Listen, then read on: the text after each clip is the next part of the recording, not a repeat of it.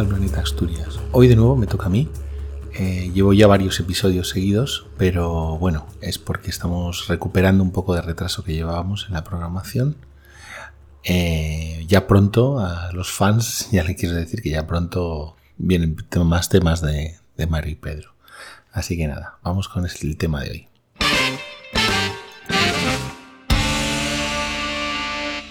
Alessandro y su alfombra. Quizás incorrecto porque podría ser Alessandro y la alfombra. Pero bueno, vamos a, vamos a ir acercándonos poco a poco para que veáis eh, de qué va esta historia. Eh, el Alessandro del que, del que quiero hablar hoy es un Alessandro, eh, es un tipo que nació en 1514, se llama Alessandro de Medici. Alessandro de Medici es, bueno, es una figura mm, de segundo orden del Renacimiento italiano. Y pero de esos Medici. De esos, pero es de esos Medici. Es un hijo ilegítimo de, de Leopoldo II, ¿no? Eh, de Lorenzo II, que con el inicio de pues, Leopoldo. de Lorenzo II. Me has desmontado porque yo eh, pensaba que ibas a hablar de Alessandro Lecchio. No, no iba a hablar de Alessandro Lecchio. De ese, si queréis, hacéis un poco a vosotros, porque yo no conozco mucho, pero eh, bien, entonces, eh, Alessandro de Medicis. Em, no sé si sabe, eh, Alessandro de Medicis fue un, duque, el primer duque de Florencia, ¿vale? Em, os cuento un poco la historia de su vida porque es un tío bastante interesante, aunque es una figura menor, pero es en esa época, en la época del 1500 en Florencia y la, la zona de Italia, todas las vidas son fascinantes, todos son interesantísimos, ¿vale? Los Medici, bueno, la familia Medici ya sabéis, los, la parte de la cantidad de poder que tuvieron en, Italia en la, época del Renacimiento. Eh, Lorenzo, mm, el Magnífico, tuvo un hijo, que fue Lorenzo II, y tuvo, eh, y uno de sus sobrinos terminó siendo papa, que, que fue un papa que se llamaba Clemente, Clemente ¿no? Sí. Sí. Entonces, Clemente VII es súper interesante porque es un tío que estaba entre dos, entre dos eh, poderes grandes, que era el imperio, el imperio romano-germánico, eh, Carlos V, y por otro lado teníamos, tenía a, Francisco I, el, el, rey de Francia. ¿no? Y entonces siempre intentaba jugar un poco a dos bandas para impedir que Italia cayera en manos de uno o de otro. Pero en general lo que le pasó durante su vida, eh, varias veces intentó ponerse del lado del rey de Francia, lo que pasa es que España, bueno, los Augsburgo en esa época estaban muy potentes y entonces fue la batalla de Pavía fue una de las primeras veces que los, el, rey de Francia y, los italianos se aliaron y, los españoles y los alemanes les dieron sopas con onda hasta el punto de que capturaron al, rey de Francia y estuvo aquí cautivo y tal y al final liberaron. Después volvieron a hacer una segunda guerra que hacían una alianza, los, los de Milán, eh, Venecia, con, el Papa y con los franceses para intentar otra vez, esa se, llama la guerra de la Liga de Coñac, que otra vez los españoles y los alemanes les dieron sopas con onda, pero en esa, en esa es interesante el final de la guerra de la Liga de Coñac, cuando ganaron, los, cuando ganaron las batallas los, los españoles y los alemanes, eh, una de las cosas que le pasó a Carlos V es que se quedó sin pasta y, por culpa de eso los mercenarios se cogieron el petate, se bajaron a Roma y arrasaron Roma, que fue el famoso saco de Roma, ¿no? Porque Carlos V no les podía pagar.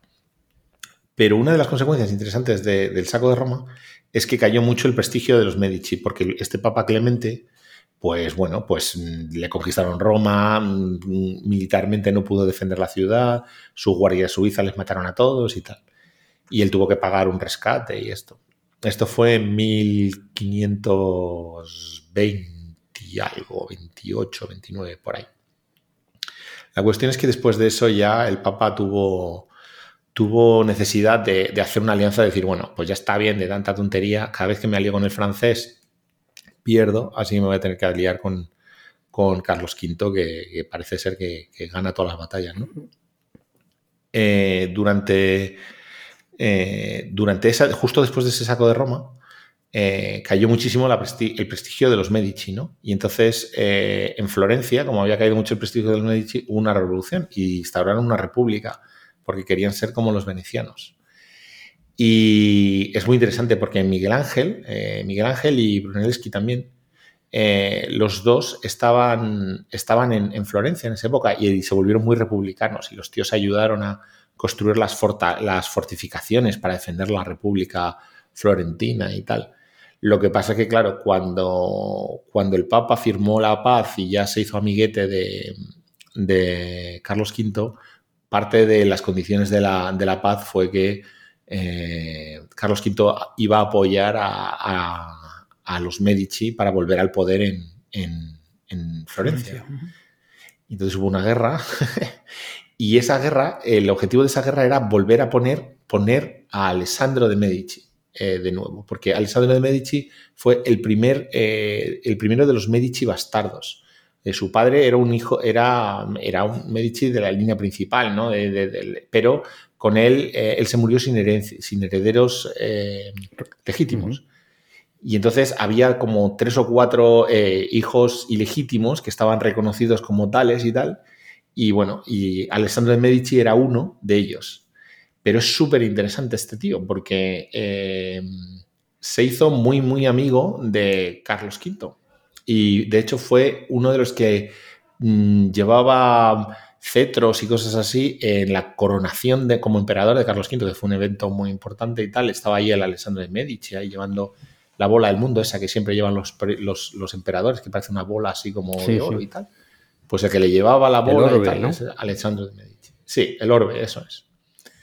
Bueno, lo interesante de Alessandro de Medici es que era, eh, era mulato, era, era hijo de una esclava africana su, padre, que es eh, Lorenzo, Lorenzo II, eh, bueno, mm, tuvo muchos hijos ilegítimos y uno de ellos era, fue con una esclava africana que era este Alejandro de Medici. Entonces, Alejandro de Medici se le conoce como el moro.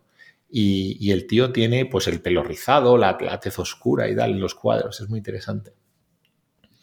Y durante mucho tiempo eh, tuvo, mucha competición con otros hijos ilegítimos de, los Medici que querían ser ellos también eh, príncipes y tal. Pero fíjate, el, tema del racismo es curioso porque eh, Carlos V le, tenía muy buen rollo con él y, lo que hizo fue que le dio a su hija, a su hija legítima, Carlos V tenía otra hija legítima que se llama Margarita de Austria, y fue y, la, y la casó con él, o sea, y se casaron los dos. O sea, le dio a el, Alejandro de Medici, este estaba súper bien conectado, era sobrino del Papa, de Clemente VII, Incluso se llegó a pensar que era hijo legítimo del Papa, pero bueno, en realidad era sobrino legítimo del Papa y hijo, hijo de Lorenzo II. Y estaba, era cuñado del emperador. O sea que tenía unas conexiones de la hostia. Bueno, la cuestión es que este tío es el primer duque de Florencia. Porque cuando por fin, por supuesto, que después de, poco tiempo, de, de nueve meses de asedio, una cosa así, los, los, españoles con, los, con el ejército del Papa y tal cogen, conquistaron Florencia y pusieron a Alejandro de Medici. Pues este tío, pues mm, nada, estuvo solamente eh, siete años en el, en el, poder como duque, pero fue el primer duque que fue, heredó el título, le dieron el título de duque, el, emperador le dio el título de duque hereditario, no solamente mm, a él, sino a él y a toda su descendencia. Y entonces fundó una dinastía, ¿no? Aunque murió sin hijos, pero, pero a partir de ahí el título se conservó y tal. Pues nada, lo interesante del tema es, aparte de que el tío, mm, pues eso, era de, raza, de raza mestiza, eh, murió asesinado. Murió asesinado por otro primo suyo también ilegítimo, que se llama Lorenzino, que era un tío que estaba muy loco y, y bueno, decidió, en un momento dado, era súper amigo de Lorenzo de Medici, de, Alessandro de Medici, pero en un momento dado decidió hacer un complot que hizo con un sirviente y tal, y le asesinaron, ¿no? Este tío, eh, eh, este tío que le asesinó eh, es un escritor, es un tío que ha escrito varias obras y tal. Y entonces una de las cosas que hizo fue empezar a, intentar convencer a todo el mundo de que le había matado por defender la República, ¿no? Porque era el tío que había echado la República de Florencia y tal. Y entonces intentó buscar después mucho apoyo de, los republicanos, ¿no? que, estaban por Venecia por Francia, huidos todos de Florencia. Pero al final a este Lorenzino, que, el, que le había asesinado, le, le pillaron los agentes secretos de Carlos V y le mataron a los pocos años. Pero no, no veas tú, el Carlos V se lo tomó muy, muy por lo personal, ¿eh? el, el, que asesinasen a, Alessandro de Medici. A su best friend forever. A su best friend forever. Hizo un funeral en Valladolid. Hizo un funeral en Valladolid. Porque, porque en, en, Florencia no le pudieron hacer funeral. En Florencia los... Eh, o sea, eh, eh, cuando, cuando asesinó a, a, Alessandro de Medici cerró la puerta de la habitación donde le, porque le había dicho que le iba a buscar una no una chica que se iban a que le iba a ver lío y no sé qué y que tal no sé qué y que le esperase ahí y tal y luego cuando el otro estaba esperando vino con su sirviente y le, apuñalaron como 50 veces pero la cuestión es que Alessandro huyó inmediatamente no y entonces lo que hicieron los los la gente de los, los, los la gente de, los Medici que estaba todavía en la ciudad pues nada, eh, no quisieron hacer un funeral a, Alessandro de Medici porque no querían que se supiese que hubiese una revolución de los republicanos. Tenían mucho miedo de que fuese en realidad un golpe de Estado, ¿no? Entonces, nada, inmediatamente lo que hicieron fue que, le envolvieron una alfombra al, tío y lo, y lo metieron en, en, el nicho, ¿no? Qué um, cliché, ¿no? un cadáver en una alfombra y llevárselo ahí. Cogieron el, cadáver en la alfombra, lo metieron en el nicho y dijeron, entonces no hubo ni, funeral ni nada. Y, bueno, y por eso eh, Carlos V eh, decidió hacer un funeral formal en Valladolid por, por su amigo, ¿no? Y, bueno, la cuestión es que no hubo, no hubo revolución por parte de los, de los republicanos, no, no pudieron hacer nada. Pero, pero sí que es, es curioso el tema de la alfombra, ¿eh? porque eh, la cuestión es que, bueno, después ha habido mucha historia con, con Lorenzino porque intentó montar toda una campaña de, de, bueno, de desinformación porque Alessandro de Medici era un tío bastante competente, ¿eh? bastante competente, pero ha habido muchísimo, muchísima campaña de destrucción para decir que este tío era un tirano, era un cabrón y tal, y no sé qué. Pero bueno, ahí ha quedado el, el tema, ¿no? ¿Por qué os estoy hablando de Alessandro de Medici? Bueno. Y de la alfombra. Pues, pues, este, y de la alfombra, sí.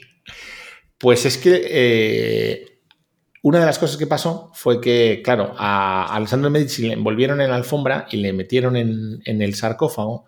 Y el sarcófago no era cualquier sarcófago, era un sarcófago que era, eh, está en el mausoleo de los Medici. El mausoleo de los Medici es un palacio que está en el centro de Florencia que estaba sin terminar porque eh, Miguel Ángel, que era el, escultor que estaba esculpiendo el, palacio, eh, encargado por Lorenzo II, que le había pedido que hiciese un mausoleo para la familia, bueno, Lorenzo Miguel, Ángel estaba viviendo en Florencia haciendo su mausoleo y cuando vino a la República apoyó a la República, pero cuando entró Alejandro de Medici en la ciudad, él salió por patas y no volvió nunca.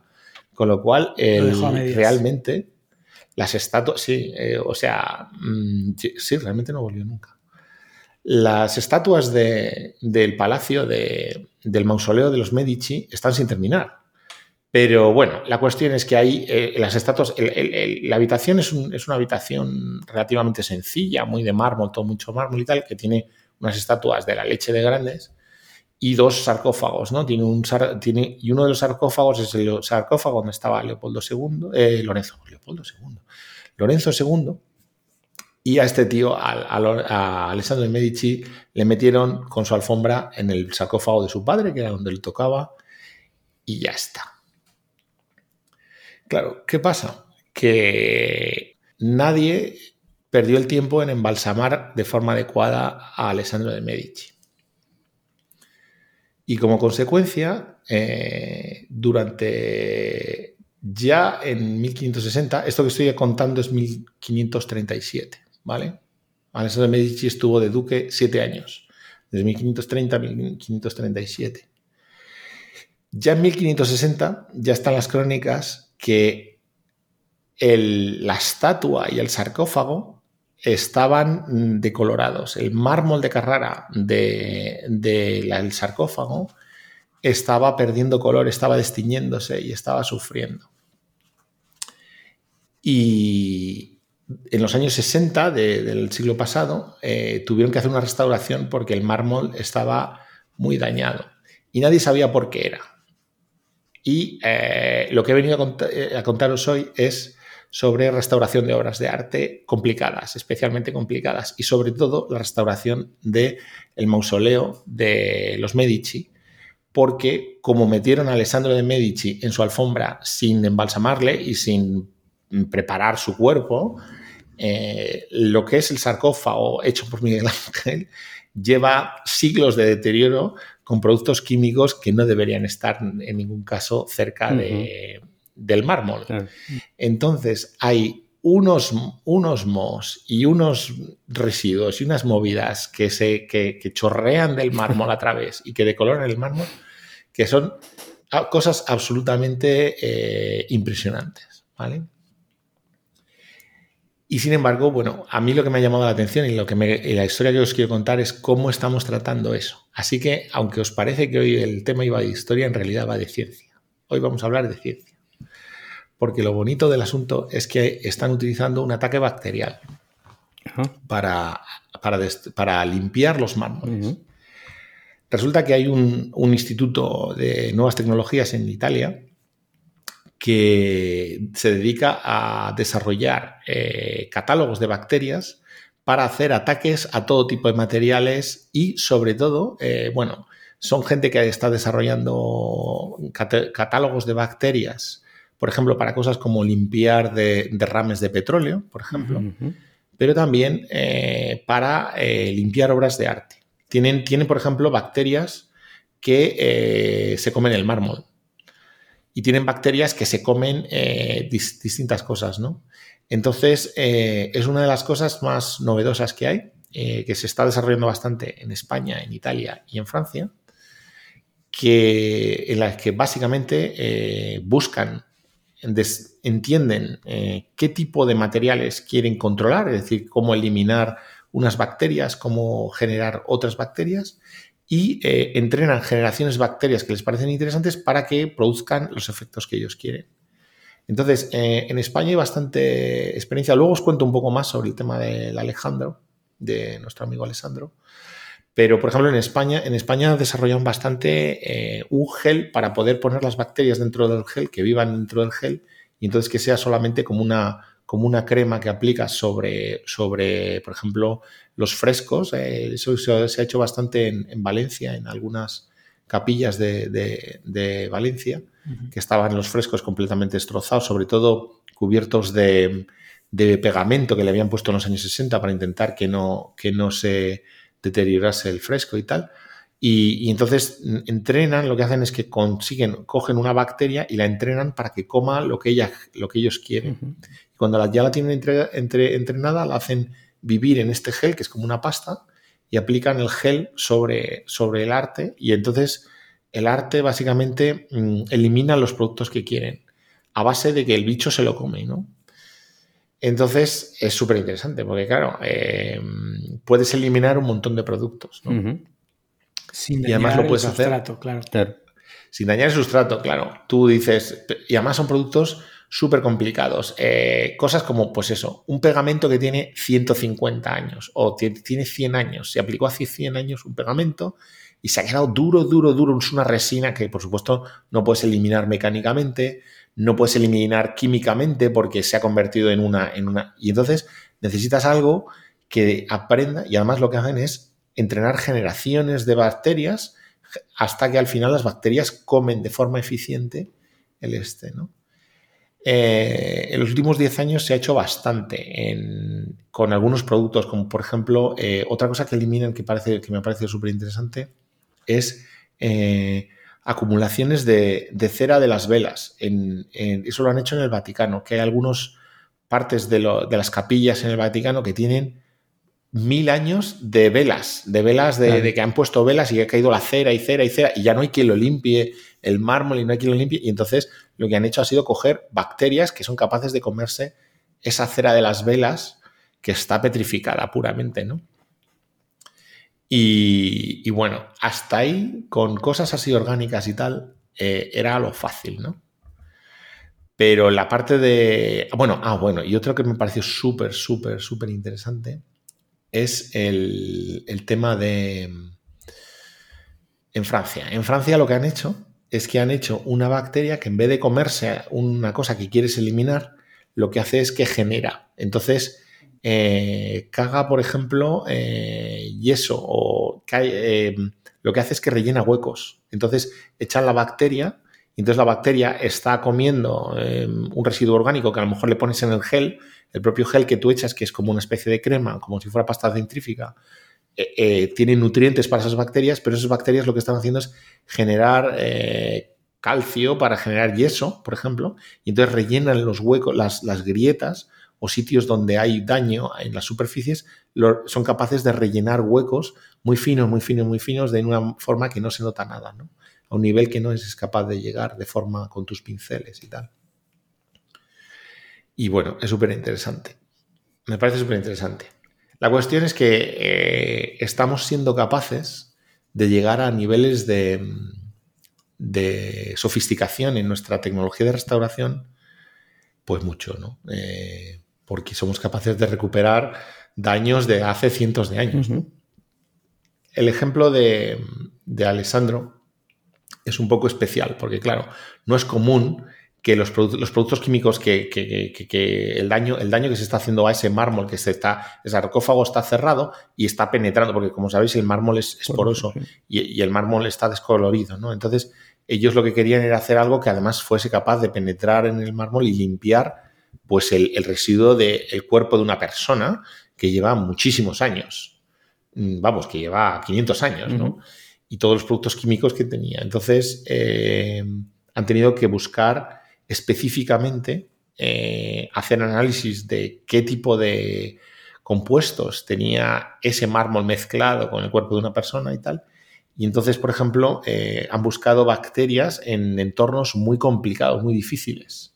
Entornos como, por ejemplo, eh, terrenos con, contaminación de metales pesados o los residuos de, un, un, sitio de un tannery es un sitio de curtidores, un sitio de, estos que, se dedica a hacer el cuero, que es uno de los sitios de las cosas que más residuos químicos. Bueno, pues las bacterias que viven en, el residuo de un, curtidor, esa es la bacteria que luego han entrenado para poder eh, aplicar contra, contra, los productos para, para, limpiar el mármol, ¿sabes? Para que se ponga el mármol blanco otra vez. Y bueno, entonces, fascinante. A mí me parece fascinante eh, utilizar las bacterias. Me venía a mí a la mente, José, el tema de. Bueno, no sé si habéis estado ahí en, cerca de Huelva, que están. Bueno, hay unos así minas a cielo abierto de las más grandes desde la época romana.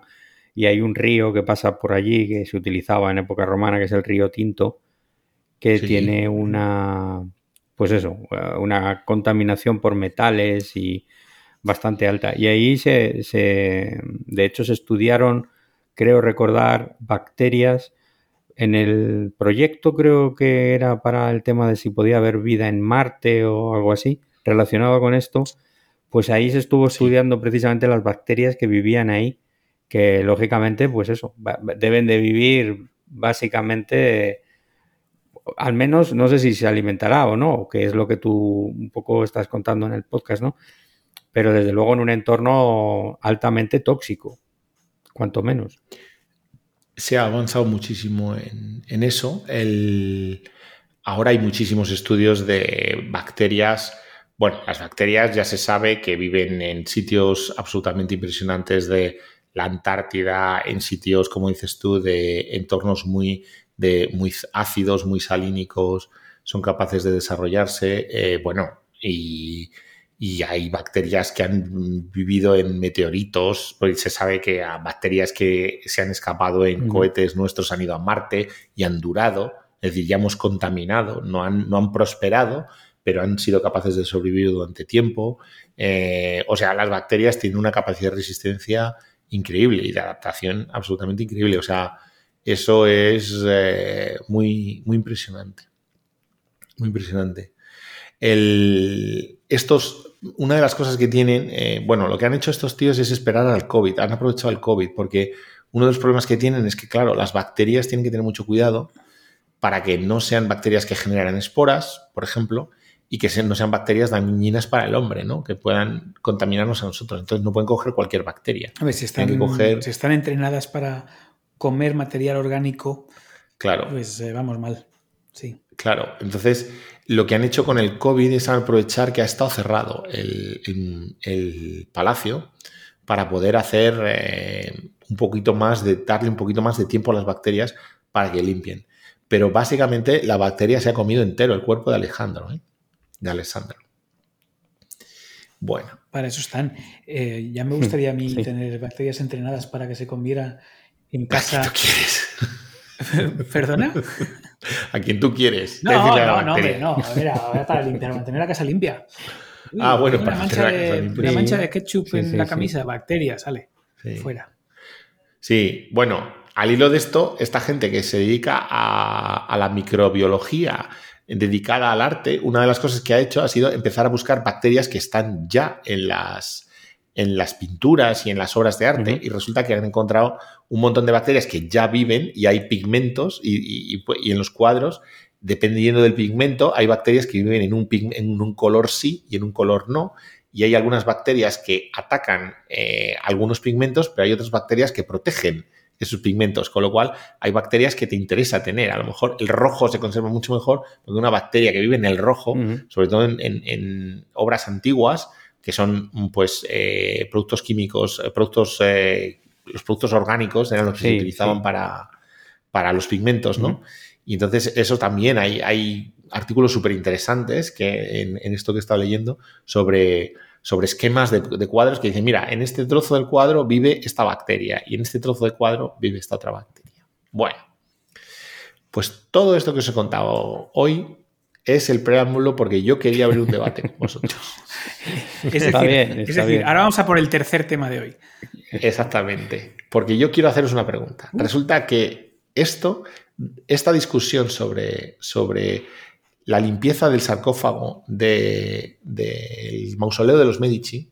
A ver, este señor es una figura importante en la historia, pero es una figura, vamos a decir, secundaria, ¿vale? Eso sí, lo que no es secundario es el mausoleo de los Medici. El mausoleo de los Medici, que es un sitio que, es una escultura de las eh, más importantes que hizo Miguel Ángel, que Miguel Ángel es Miguel Ángel y los Medici son los Medici en el centro de Florencia, o sea, no puede ser más patrimonio de la humanidad, o sea, ya llegas a un nivel muy alto. Bien, luego es una obra muy importante. La cuestión es que hay gente que dice que cuando limpias tanto a un nivel tan profundo una obra de arte, le estás, estás no está, lo único que estás haciendo es le estás haciendo un lavado de cara y estás desvirtuando el arte, la obra de arte, porque la obra de arte no es solamente la obra de arte, sino la historia de la obra de arte. Y estás quitando y no deberías robarle la historia, no deberías volver a hacer una, una, obra de arte como el primer día, porque la obra de arte no es solamente la obra de arte, sino la historia y su trayectoria. Esos son los mismos que dijeron que el Banksy despellejado valía tres veces más que antes de ser eh, por ejemplo. Recortado en trizas, hecho trizas. Y esa es la pregunta que yo os hago. ¿Deberíamos recuperar, eh, restaurar las obras? ¿Y hasta qué punto deberíamos restaurar las obras? ¿Deberíamos hacer las obras incluso mejores que como fueron al principio, el día que, que empezaron? ¿O no? ¿Deberíamos terminar la capilla ah, porque Miguel Ángel no la pudo terminar?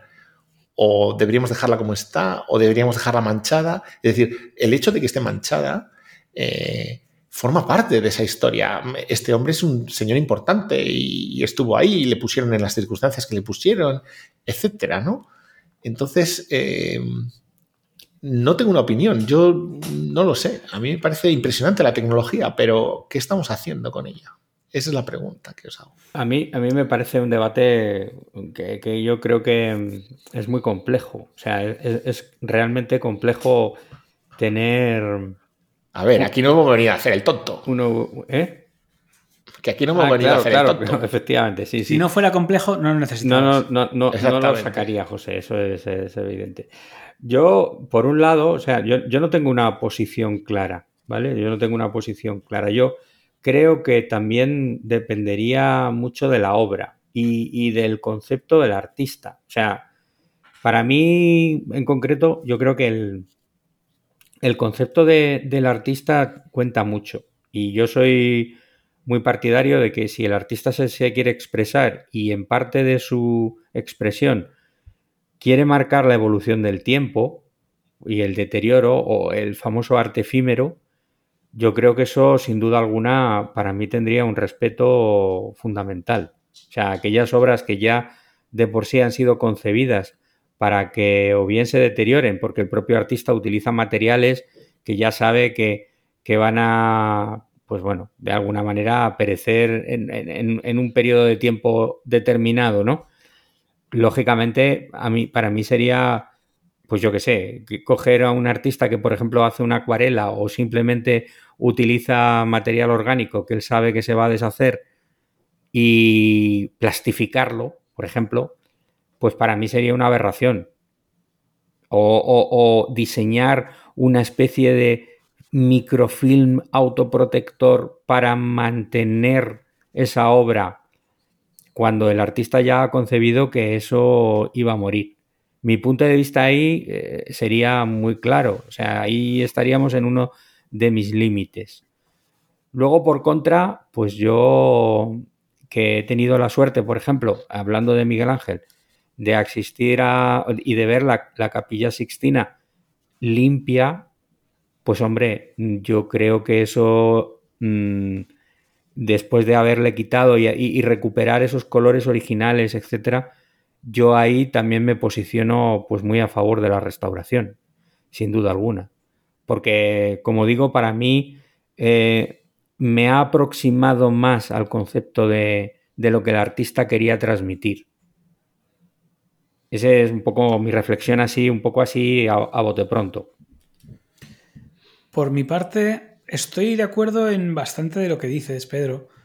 Eh, pero yo soy más firme, yo creo, en, mi defensa de la restauración.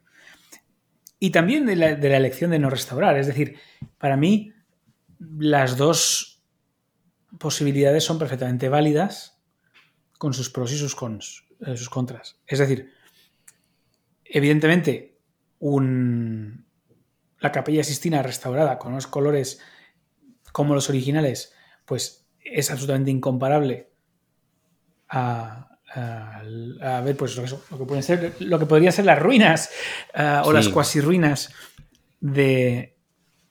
Que prácticamente ya no se distinguía ¿no? casi nada. Entonces, claro. claro. Claro, yo, por ejemplo, si tú vas a, vas a Egipto, ¿no? Vas a los, al, al, Valle de los Reyes uh -huh. y, uh -huh. y, ves los diferentes estados de conservación en el que se uh -huh. encuentran pues, uh, pues las tumbas, pues evidentemente es mucho más atractivo verlas restauradas. Pero por otra parte, sí. también hay valor y también hay belleza en, en el deterioro. Y, y, son, son cosas diferentes. Sí. Y al final creo que hay valor en, en ambas, ¿no? Yo, claro, por ejemplo. Yo, yo, os iba a preguntar, eh, yo os iba a preguntar, el, en el capítulo pasado hablamos del Alfa Romeo 6C eh, aerodinámica sí. que pasó la frontera y le dispararon sí. los guardias sí, fronterizos yugoslavos. Y todavía están los agujeros de bala en el coche. Eso, mm, yo entiendo que alguien dice, pues oye, reparamos los agujeros de bala, pero se pierde algo, yo creo se pierde algo si reparas los agujeros de bala, aunque no sea el, el coche original. ¿Me explico? Se pierde. Es como ponerle, le ponemos la nariz a la esfinge. Sí, pierdes, pierdes, de... la, pierdes la trazabilidad. O sea, e, e, evidentemente es cierto que ya no solamente ahí estás eh, considerando, vamos a decir, yo sí lo considero, ¿no? Que ese coche podría ser una obra de arte, del arte del diseño. Vamos a pensar eso pero es que además luego es una pieza que también ha tenido como su evolución histórica y entonces si, si es como si le quitaras una parte de su, digamos, entre comillas, existencia. Esto me trae a la mente una película que yo no sé si habéis visto vosotros, que es una película bastante bonita, que se llama El violín rojo. No. No la habéis visto. Bueno, pues, pues la recomiendo. Entonces, ya no sé si contaros un poco lo que os iba a decir. Porque, pero bueno, está relacionado con esto y, trata, sí que puedo deciros algo sin revelar mucho. Es, es eh, un violín que, bueno, pues va a ser subastado y en el periodo del tema de las subastas, pues también eh, le hacen como un pequeño, mm, pues eso, una pequeña restauración. Y a, raíz de eso, de la, esa pequeña restauración, la película lo que narra es, digamos, la trayectoria y la historia, entre comillas, vital del proceso que ha ido sufriendo ese violín a lo largo de todo su ciclo vital, ¿no? Desde que fue construido hasta ese momento de la subasta. Merece la pena, creo que es una película canadiense, creo que es una película canadiense. Eh, y, pero bueno, eh, eh, me sirve a mí para el, mismo argumento, ¿no? Es decir, esas capas de vida que ha ido, mm, o esas mellas, o esos golpes, también de alguna manera condensan un poco un cierto interés del paso del tiempo. Eso es verdad. Una, una, pregunta. Antes de, antes de empezar a hablar del barco de Teseo, una, una pregunta. La esfinge, ahora la, has mencionado. Ponerle la nariz ahora sería quitarle parte de su carácter. Sin duda. Pero el día que se cae la nariz, repararla en el momento, mm. ¿es quitarle su carácter o es repararla simplemente y dejarla como estaba? Devolverle su carácter. Es que eso, es que eso que estás diciendo tiene mucha, tiene mucha chicha detrás, porque, eh, es decir, la historia es historia el día que pasa. Exactamente, eso es justo donde quería decir que al final... Eso, eso es otro podcast, macho. Claro, es que efectivamente, con lo que aquello, con lo que eso ha significado, ¿no? Y el efecto que eso realmente ha, tenido. Eh, además, ¿no? Porque esto es como lo del volver atrás en el tiempo un poco. Es decir, si, si, si la esfinge le pones la nariz, digamos, ya seguiría siendo el mismo referente. Ese, esa falta de nariz no hace que mucha gente se ponga a pensar, por ejemplo, fíjate qué crueldad y qué, y qué, salvajismo, ¿no? Habré, habré mucho. También eso, el, ver el deterioro de, de determinadas obras también es como un ejemplo que estimula el pensamiento de cosas que, por ejemplo, no se deben hacer. Y, entramos ya en el terreno de, la conducta o, de la, o de la propia mm, ética incluso, ¿no? Cuando los talibanes, cuando los, los de Al-Qaeda han destrozado, han puesto bomba, eh, bombas explosivos en las ciudades eh, romanas en Siria, y en los yacimientos y han destrozado todo. Literalmente han puesto cargas explosivas y se lo han cargado. Han robado a todas las generaciones de, la, de, su herencia, de su memoria. Pero eso que ha pasado también es historia. Es decir, que, el, que Al-Qaeda o, el Estado Islámico tomó y conquistó Siria y, y, eso, eso también es historia. Entonces, es muy difícil, es decir, es muy difícil decidir qué es más importante y qué no es importante, porque a lo mejor dentro de 100 años Estado Islámico ha, ha conquistado el mundo y ellos lo consideran el principio de su, de su trayectoria para ser el gran pueblo y tal. Entonces, es muy difícil. ¿eh? Me trae a la memoria eso que dices. Yo, evidentemente en Siria no, pero, pero yo sí he estado en Dubrovnik. No sé si habéis estado vosotros en Dubrovnik. Sí. No. bueno, pues eh, eh, eh, Dubrovnik se reconstruyó completamente porque en la guerra serbia se, lo destruyeron. Y, mm.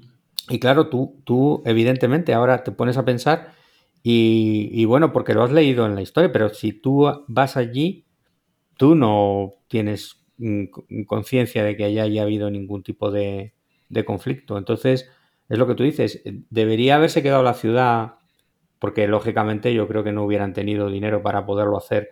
Eh, hubo fondos incluso europeos y tal para poderlo hacer.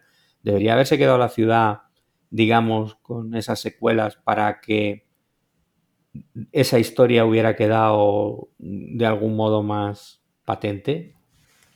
No sé. Yo voy a poner el ejemplo hipster del día. porque quiero hablar de cerámica japonesa. Hombre, el kintsugi. Vas a hablar de kintsugi. Sí, claro. Qué gafapasta eres. sí, bueno, oye. El, el kintsugi, eh, los japoneses tienen una tradición que es que tienen eh, la cerámica forma parte de su eh, herencia familiar. Y entonces tienen su cerámica, que en general es absolutamente maravillosa de bonita, pero es cerámica que pasan durante, que vive con la familia durante generaciones enteras. Y lo que pasa es que cuando la cerámica, que es un, artículo de uso diario para, para, comer y tal, se rompe, no lo tiran, sino que lo reparan porque consideran que esas, esos rotos, esas imperfecciones que va acumulando, forman parte de la vida de la familia y forman parte de la tradición de, bueno, pues eso, del patrimonio familiar, ¿no? Entonces, esos objetos que están muy dañados, cuanto más daños tienen y más vida tienen, se considera que más valor tienen, porque contienen todas las memorias de la familia. Más allá de eso, en muchas ocasiones la reparación se hace con oro. Eh, en parte por, motivos eh, físicos eh, y estéticos, porque el oro al final es un, material muy, muy apto para este tipo de reparaciones, pero también para, demostrar el valor que tiene el objeto, es decir, la reparación le da valor al objeto.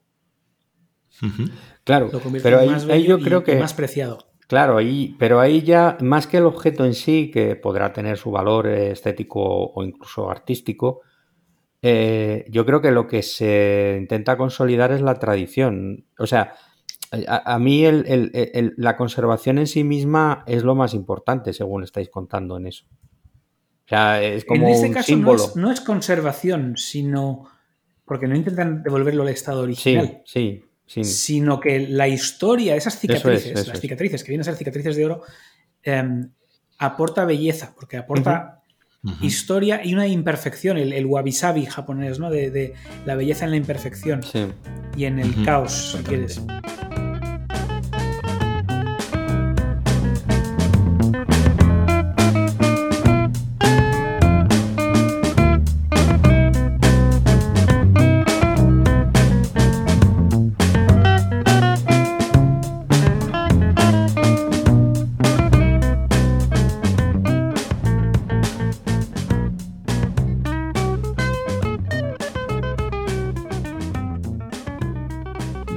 Eso, eso es lo que quería hablaros. De Alessandro. Alessandro al final es eh, como figura, está modificando, eh, ya modificado, solamente por el hecho de él existir, ya modificó la, el mausoleo, porque el mausoleo no se terminó porque él fue el gobernante que se puso para, y, Miguel Ángel huyó de, Florencia para que él no terminase y él no terminó el mausoleo porque estaba Alessandro. Entonces, ya el mausoleo en sí mismo, Alessandro ya tenido, tuvo un impacto mm, determinante sobre él. Pero además le enterraron eh, allí, bueno, le guardaron allí y ha tenido otro impacto sobre él. Y ahora lo que estamos haciendo es eliminar esa, esa mancha, por decirlo así, que Alessandro ha, dejado, pero por decirlo así, estamos eliminando una parte de la historia, que a mí me parece bastante interesante. Entonces, bueno, eso es lo que, lo que quería contaros hoy. No sé si, eh, es verdad que había mucho preámbulo, pero es que si no, no sé muy bien por cómo, cómo daroslo. Espero que os haya parecido interesante. Muy interesante. sí, sí, desde luego. Y cada capa, cada capa llegando más allá de las anteriores y cambiando un poco ¿no? El, la temática. Sí. Muy interesante, José. Y, con un amplio, además muy completo. Nos has llevado desde la historia a la ciencia y luego a entablar el, debate, incluso al arte. O sea que Sí, vosotros os pensabais que os iba a contar un rollo de batallitas, ¿eh? Hombre, hombre, a ver, nos has contado un rollo de batallitas y luego nos has contado un, rollo de ciencia y luego nos has contado un rollo de arte. Exactamente. Tres en uno. Pero bueno. Bueno, pues nada, lo dejamos aquí de momento y nada, ya la próxima a ver por dónde nos lleva. Pues muchas gracias, José. Gracias. Un abrazo. un abrazo. Hasta ahora. Zaisha dondoka, kipande rusha kichupa, akili zishaniruka, kampani misitaki, kwanza mina kulabati, kutudhihaki, shemeji zako usije ukawafata. Ukizunguka mwisho watiwa hapa. Ukizungusha ulimi minajing'ata mwisho wa wiki mabonta chakula